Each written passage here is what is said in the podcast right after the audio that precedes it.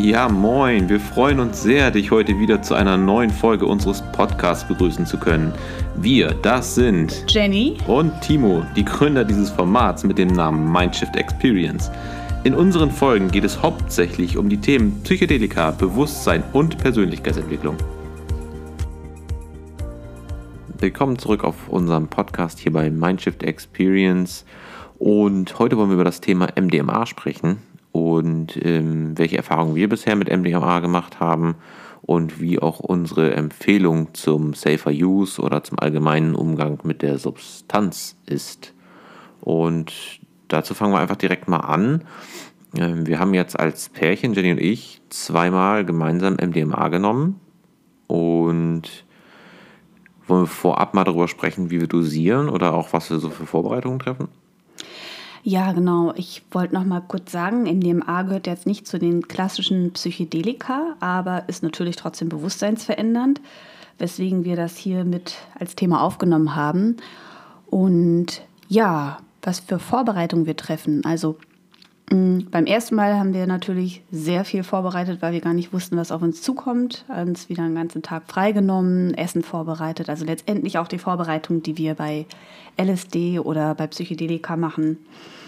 Mm, da haben wir natürlich auch festgestellt, also untereinander, dass auf MDMA sind wir nicht so weit weg von dieser Welt, sag ich mal. Nee ähm, dass wir beim zweiten Mal ähm, das ein bisschen lockerer gestaltet haben, sage ich mal. Natürlich ja, genau, trotzdem vorbereitet. nicht so extrem vorbereiten genau. und äh, wussten ungefähr, worauf wir uns einlassen. Ne? Genau. Aber MDMA finde ich eigentlich auch nochmal ganz interessant, das so ein bisschen in Relation zu setzen, weil du gerade sagtest, das ist kein klassisches Psychedelika. Mhm. Also gehört ja zur Gruppe der Amphetamine. Mhm. Ne? Also hat er eine aufputschende Wirkung, also eine ja, durchaus mobilisierend und durchaus auch euphorisierend, deswegen ja auch Ecstasy, der Name in den im Fire-Content nenne ich es jetzt mal, der meist dann in Form von Tabletten oder Pillen eingenommen wird. Wir haben MDMA allerdings anders dosiert. Ne? Das muss man auch nochmal so sagen. Und ich glaube, das ist auch eine sehr klare Empfehlung von uns dann, mhm. würde ja. ich sagen. Genau, also es gibt einmal, wie Timo eben schon sagte, Ecstasy. Das ist quasi MDMA in Pillenform. Da ist allerdings meist nicht nur MDMA drin, sondern es kann alles mögliche andere drin sein. Es ist ja kein regulierter Markt. Also meistens ist auch noch Koffein drin oder wie gesagt irgendwelche anderen Substanzen. Weiß man nicht so ganz genau. Und Zweitens hat man da meistens in einer Pille schon eine sehr hohe Dosierung, die eigentlich schon so eine Überdosierung Dosierung ist. Ja, ne? genau, genau. Das, da können wir ja mal drauf eingehen. Also wie macht man das bei MDMA denn? Also die Daten, die ich jetzt gefunden habe und worauf wir uns auch beziehen und was, wo wir dann auch gleich unsere Erfahrung mit euch teilen, bezieht sich auf, man unterscheidet dann ja ganz klar zwischen den Geschlechtern. Ne? Mhm. Also Frauen und Männer sollte man differenziert betrachten bei mhm. dieser Substanz. Das heißt, äh, bei Männern maximal 1,5 Milligramm MDMA pro Kilogramm Körpergewicht. Mhm. Bei Frauen ist es maximal 1,3 Milligramm mhm. pro Kilogramm Körpergewicht. Genau. So, wir haben dosiert 1,2 für dich mhm. und 1,4 bei mir. Ja, genau. Also so, so haben wir es gerechnet. Ich habe ein bisschen aufgerundet, glaube ich. Ich war dann irgendwie bei, was habe ich gesagt, äh, 85? Ja, 80, genau. genau. Genau. genau. Und ähm, ich habe 110 mhm. Milligramm genommen. Genau. Ähm, beziehungsweise, weil es von den äh, von der Dosierung besser passte. 115 waren es jetzt mhm. beim letzten Mal. Genau. Und wir konsumieren MDMA in Kristallform. Genau. Das muss man jetzt mal ganz klar sagen. Genau. Ähm, wenn es geht, ist unsere Empfehlung auch ganz klar, bitte versucht euch MDMA-Kristalle zu besorgen. Das ist keine Empfehlung oder kein Aufruf zum Konsum, sondern viel eher die Problematik, die besteht, die habt ihr jetzt gerade schon in der Dosierung gehört, also um die 80 und um die 110 Milligramm, die meisten MDMA-Pillen oder ähm, ja, die, die als Ecstasy verkauft werden, mhm. sind höher dosiert. Also da sind oft marktübliche Mengen im DMA so um die 200 Milligramm. Mhm. Da gibt es auch höher dosierte, durchaus auch mal niedriger dosierte. Aber allein anhand dessen merkt man schon, okay, wenn jetzt eine erwachsene Person eine MDMA-Pille konsumiert, ist das tendenziell überdosiert. Mhm. Genau. Und wenn man dann noch überlegt, dass eben zusätzlich noch andere Substanzen enthalten sind und gerade im Feierkontext kommen dann vielleicht auch noch andere Substanzen ins Spiel, wie Alkohol zum Beispiel. Was ja eine große Gefahr bei Ecstasy ist, ähm, bei Partys, ist, dass man eben durch die Pille, durch diese Ecstasy-Pille, sehr angeregt ist, sehr viel feiern will. Dann trinkt man auch noch Alkohol, was eben dazu führt, dass man sehr schnell ein Flüssigkeitsdefizit hat und Genau. meist auch gar keinen Bock hat oder gar keine Notwendigkeit zu trinken. Und dann wird es natürlich gefährlich. Und das ist dann auch meist der Punkt, wo Leute dann umkippen oder im schlimmsten Fall sogar sterben. Ja, und dann auch nochmal unter Anbetracht dessen, dass man ganz klar sagen muss, es gehört zur Familie der Amphetamine. Das heißt also, man kann grundsätzlich sagen, die Kreislaufaktivität nimmt zu, also tendenziell der Puls steigt, ja, Blutdruck auch. Blutdruck auch, ganz genau. Und man muss natürlich in diesem Kontext ganz klar sagen, dass dann ein verminderter Wasser, eine verminderte Wasserzufuhr ein Problem darstellt. Ja, also gerade im, im Party-Content ist es ähm, relativ schwierig, ne? Ja. also vor allem über die Pillen.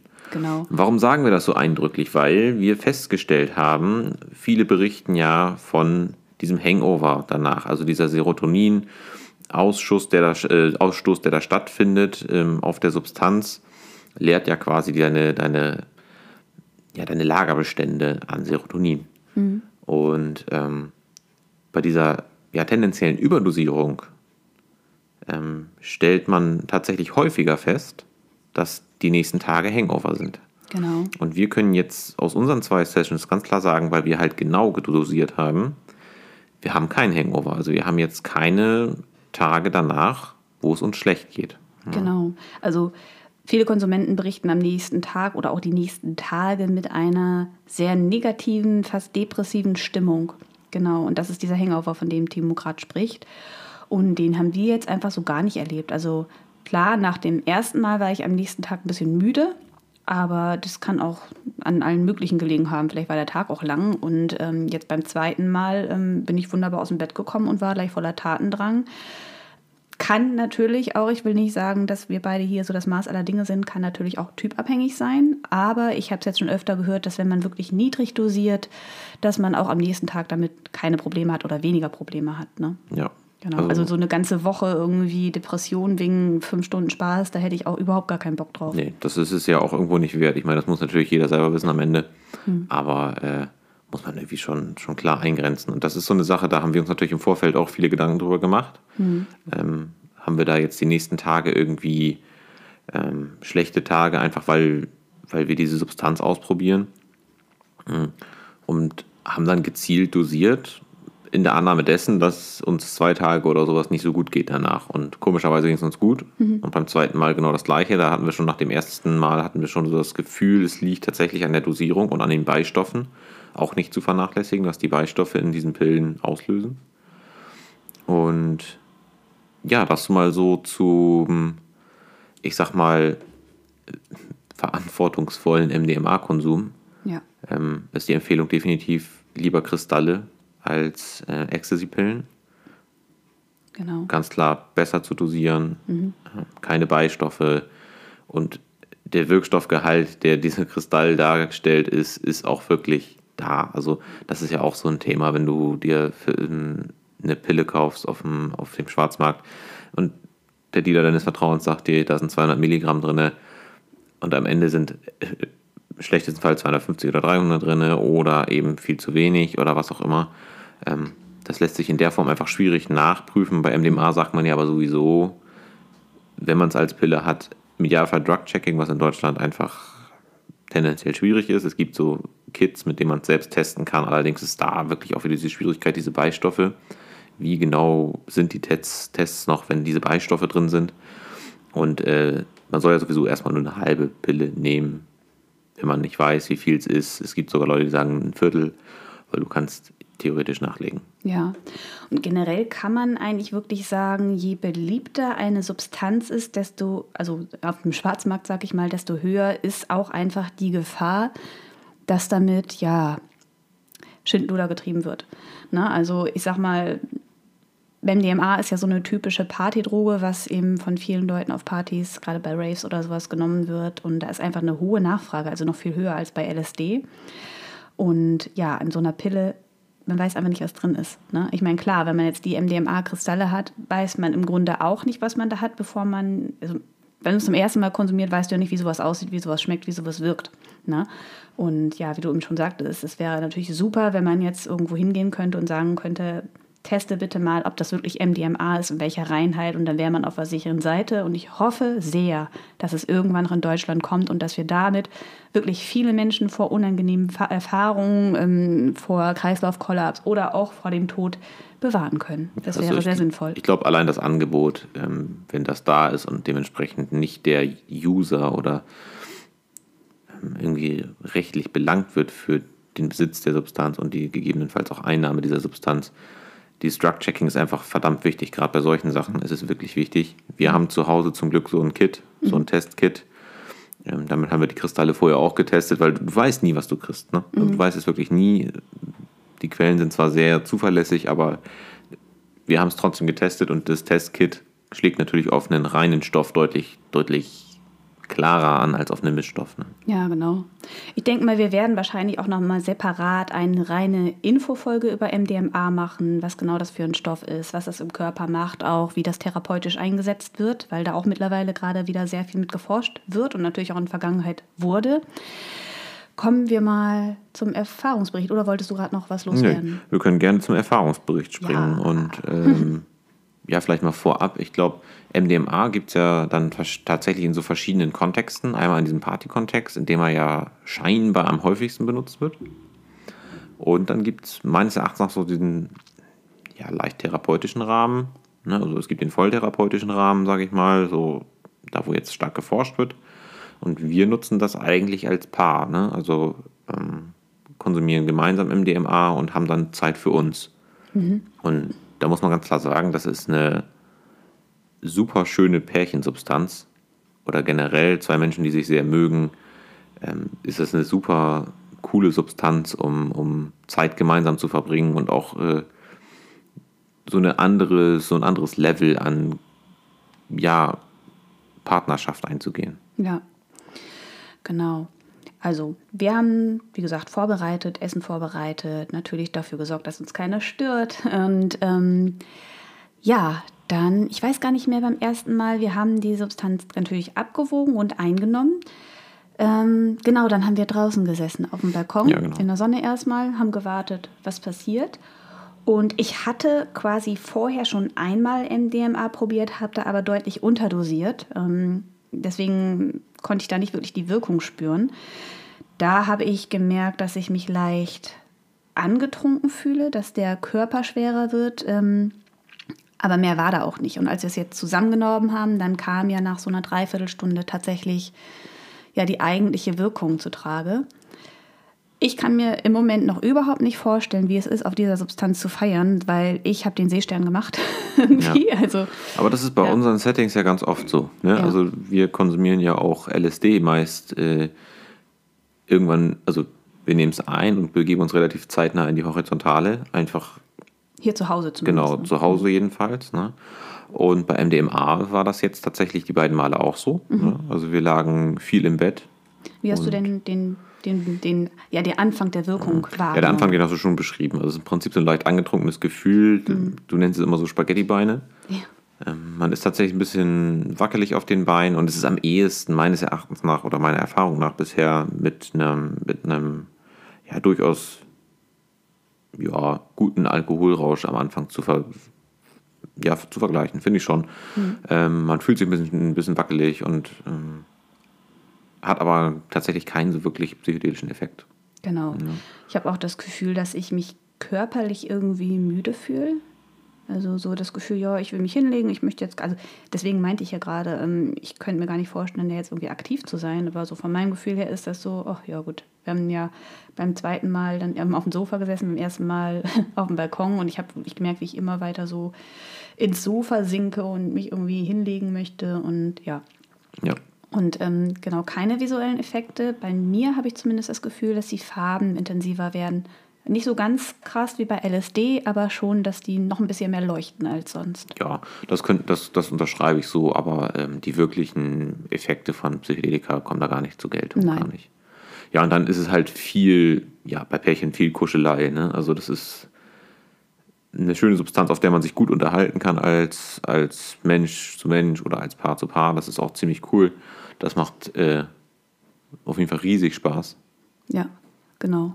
Ja. Also dann wie gesagt, haben wir uns hingelegt und dann haben wir auch wirklich schon quasi ineinander verschlungen gelegen Ja. und einfach nur gekuschelt die ganze Zeit. Also beim ersten Mal haben wir, glaube ich, mehr gekuschelt, gar nicht so viel geredet. Beim zweiten Mal hatten wir schon mehr das Bedürfnis, viel zu sprechen, hatte ich das Gefühl, aber trotzdem viel gekuschelt. Ne? Ja. Und ähm, ja, ich habe irgendwie das Gefühl, dass sich das einfach alles noch, noch intensiver anfühlt und einfach alles noch echter irgendwie anfühlt in dem Moment. Und bei mir persönlich ist es auch so, dass es die Zeit danach auch noch anhält. Also jetzt ähm, die Tage nach dieser Erfahrung habe ich auch das Gefühl, oh, ich möchte einfach so viel kuscheln und dich in den Arm nehmen und auch mehr mit dir sprechen und habe einfach das Gefühl, dass ja, dass MDMA als Paar mehr Zeit füreinander freiräumt und auch mehr Ruhe irgendwie. Ja, man lässt sich tatsächlich sehr stark auf den Partner ein und das holt auch immer wieder so ein Stück zurück. Ob das jetzt sinnvoll ist, das über eine Substanz zu machen, ist natürlich mehr als fraglich. Aber ich glaube, um das mal zu erleben, dass man sich so isoliert Zeit füreinander nehmen kann und die auch wirklich freischaufeln muss, weil auf einmal kannst du es für eine Substanz. Ne? Und das macht man oft in der Partnerschaft eben halt nicht. Und ähm, war durchweg eine schöne Erfahrung, kann ich nur sagen. Ja, ja, auf jeden Fall. Und was ich aber auch schon öfter gehört habe, ist tatsächlich, dass Pärchen, die das zusammen genommen haben, plötzlich das Bedürfnis hatten, Dinge anzusprechen, die sie im Alltag nicht angesprochen hätten, dass zum Beispiel dann Geständnisse gemacht werden. Ähm, das kann ich, glaube ich, auch gut nachvollziehen. Wir haben zum Glück keine Geheimnisse voreinander, soweit ich das sagen Nee, kann. nee. Ähm, man weiß halt nicht, wie es ist, wenn die Wirkung weg ist. Ne? Aber trotzdem würde ich es einfach empfehlen. Also ich meine, generell würde ich immer empfehlen, innerhalb einer Partnerschaft offen und ehrlich zu sein und da nichts mit irgendwas hinterm Berg zu halten. Aber man sollte halt auch wissen, dass es in dem Moment einfach, dass man sich so nah und so vertraut ist, dass man einfach das Gefühl hat, man kann alles sagen. Ja, also ich glaube, gerade gerade Paaren, die vielleicht nicht ganz so offen miteinander sind, könnte so, sowas helfen, um offener miteinander zu sein. Allerdings muss man dazu dann auch bereit sein, über vieles vielleicht hinwegzusehen, was man jahrelang oder wie auch immer durch die Beziehung geschleppt hat, ähm, ohne drüber zu sprechen. Also wie Jenny gerade schon sagt, ist es natürlich viel, viel hilfreicher, dass ähm, man das, solche Gespräche schon ja, gezielt auch führt ohne Substanz. Ähm, das hebt meiner Meinung nach auch diese Unterhaltung auf so einer Substanz auf ein anderes Level. Also für uns ist einfach, viele Sachen sind in unserer Beziehung gar nicht mehr wirklich Thema. Ne? Also zum Beispiel, man spricht viel über Sexualität oder sowas und das machen wir auch im Alltag. Das, das bedeutet also, da gibt es keine großen Missverständnisse. Ne? Ja, genau. Und das wäre auch wirklich meine Empfehlung, dass wenn man jetzt als Paar sagt, wir möchten das gemeinsam erfahren, dass man vielleicht schon drei, vier Wochen vorher anfängt, sich vielleicht einen Tag in der Woche zu nehmen und zu sagen, komm, wir sprechen jetzt mal über alles, was mich bewegt, ähm, über Dinge, die ich vielleicht sonst nicht aussprechen kann. Ähm, genau, und dann in die Erfahrung geht. Ich glaube, das ist deutlich angenehmer, weil, wie gesagt, in dem Moment hat man sowieso das Bedürfnis, das auszusprechen. Ja, voll, voll. Ja, also das sollte jetzt nicht, also wie bei allen Substanzen, es ist nicht die einmalige Substanzeinnahme, die ein Problem löst oder das Leben schöner macht, sondern es ist das Ganze drumherum. Möchte ich an meiner Beziehung arbeiten? Möchte ich noch ein Level höher erreichen? Ähm, was nicht heißen soll, dass wir jetzt irgendwie Probleme in der Beziehung hatten, die wir lösen wollten, sondern es war wirklich so, wir haben einfach so ein Level erreicht und haben gedacht, na gut, gucken wir mal, was passiert. Ne? Wir beschäftigen uns generell recht viel mit Substanzen. Es ist irgendwie auch naheliegend gewesen, Ja. dass wir uns auch mit der Substanz beschäftigen. Genau. So, wir haben es nur noch nicht nach dem Erstkonsum gemacht, weil wir uns gedacht haben, komm, eben weil das so ein Riesengespenst ist, dieser, dieser Hangover danach, möchte ich wenigstens noch ein zweites Mal haben, um zu gucken, vielleicht war es Glück oder was auch immer. Genau. Ne? Genau. Aber es liegt offensichtlich, und da haben wir jetzt auch mit einigen Leuten in der Vergangenheit oder in den äh, vergangenen Wochen drüber gesprochen, ähm, dass es wirklich an der Dosierung scheinbar liegt. Und ähm, ja, Ja, und ich hatte auch ähm, lange Zeit sehr Respekt vor MDMA, weil ich kannte halt nur diesen typischen Ecstasy-Party-Konsum. Und ich habe mir immer gedacht, weiß ich nicht, ich bin nicht so der Fan davon, mich aufzupushen irgendwie. Ähm, gut, bei LSD hat man ja auch diese erhöhte Wachheit, aber ich habe immer gedacht, so Amphetamine, MDMA, ähm, das lässt dich komplett ruhelos sein und aufgedreht und dann musst du dich bewegen und tanzen und dann hat MDMA natürlich auch noch gewisse Nebenwirkungen, wie zum Beispiel der, der Puls wird erhöht, Blutdruck wird Genau. erhöht. Ähm, Und deswegen hatte ich auch lange Zeit großen Respekt davor, weil ja, weil es einfach anders ist als Psych die klassischen Psychedelika, die halt körperlich keine wirklichen Probleme mit sich ziehen. Ja. Also ich glaube, man muss ein bisschen unterscheiden. Bei LSD ist es ja auch schon so, beim Anfluten hast du ja auch kalte, schwitzige Hände. Also mhm. du hast auch eine Körperreaktion auf die ja. Substanz, gar keine Frage. Aber bei MDMA ist es ja auch so, gerade ich mit meinem Background, der irgendwie mit einem erhöhten Blutdruck eigentlich die letzten Jahre immer zu tun hatte, ähm, ist es ein Riesenproblem eigentlich. Ne? Also du kannst ja diese Substanz so nicht konsumieren eigentlich. Das geht nicht. Ja. Ähm, und jetzt habe ich ja vor, oh, vor einigen Monaten tatsächlich äh, mein Lieblingsgetränk aus meinem Leben gestrichen. Und das war Kaffee. Aber das wurde eins zu eins durch Rohkakao ersetzt. Also war absolut direkter Übergang. Und ich vermisse Kaffee auch nicht. Und seitdem ich keinen Kaffee mehr trinke, war ich dann natürlich irgendwie neugierig, weil ich wurde ruhiger. Mhm. Und mir ging es irgendwie deutlich besser. Und dann habe ich das tatsächlich mal beobachtet und regelmäßig Blutdruck gemessen. Und schwupps, hatte ich einen komplett normalen Blutdruck. Ja, was natürlich, loslegen.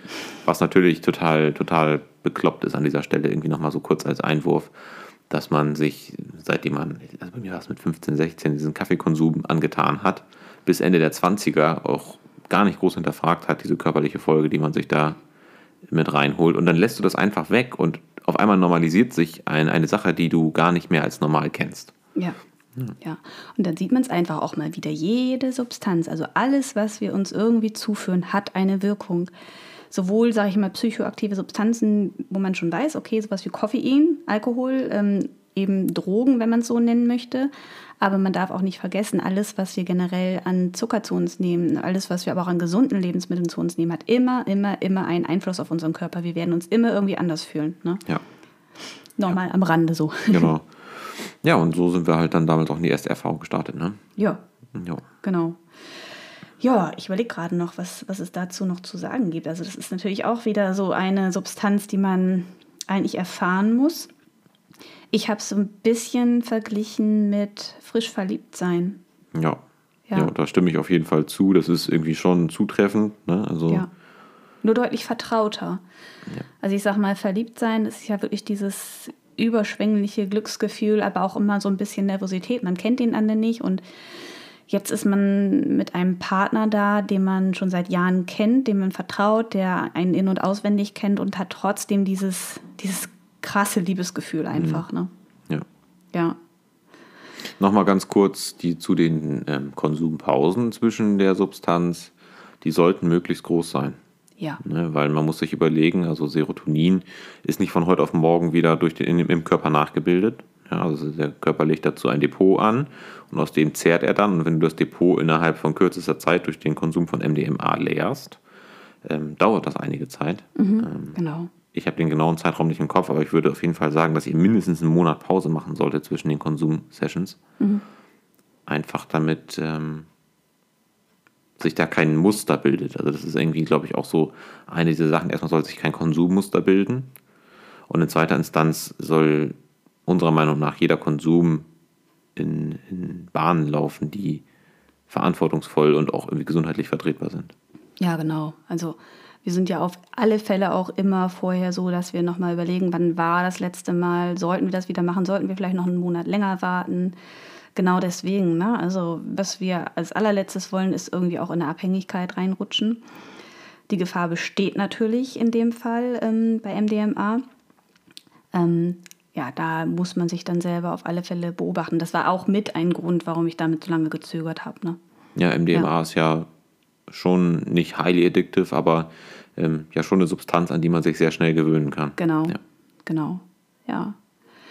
Ich weiß auch tatsächlich, dass es manche Menschen gibt, die MDMA mikrodosieren. Da kann ich gar nichts zu sagen, habe ich noch nicht ausprobiert. Ähm, weiß ich auch ehrlich gesagt nicht, ob ich das möchte. Mhm. Zum einen natürlich, weil Microdosing so eine gewisse Regelmäßigkeit ja auch voraussetzt. Ähm, ja, und das möchte ich gerade bei MDMA nicht. Zum anderen auch, weil ich ja schon am Anfang gesagt habe, mein allererstes Mal war eine zu niedrige Dosis und das hat sich einfach komisch angefühlt. Also das war eigentlich nur dieses, der, der Körper ist jetzt gerade irgendwie müde, der will sich hinlegen und ähm, das war es einfach, ohne dieses Ja, Liebesgefühl. Vielleicht ist es genau das, aber vielleicht ist es auch was anderes. Wir wissen ja beide der Unterschied von äh, 10 Mikrogramm LSD und äh, 50 Mikrogramm LSD ist ja auch brutal. Ne? Mhm. Auf jeden Fall. So, und ähm, ich denke mal, MDMA-Mikrodosierung, darüber wissen wir nichts. Das nicht, ist nee. für mich jetzt auch kein Thema, wo ich mich weiter drin sehen würde, um ehrlich zu sein. Genau.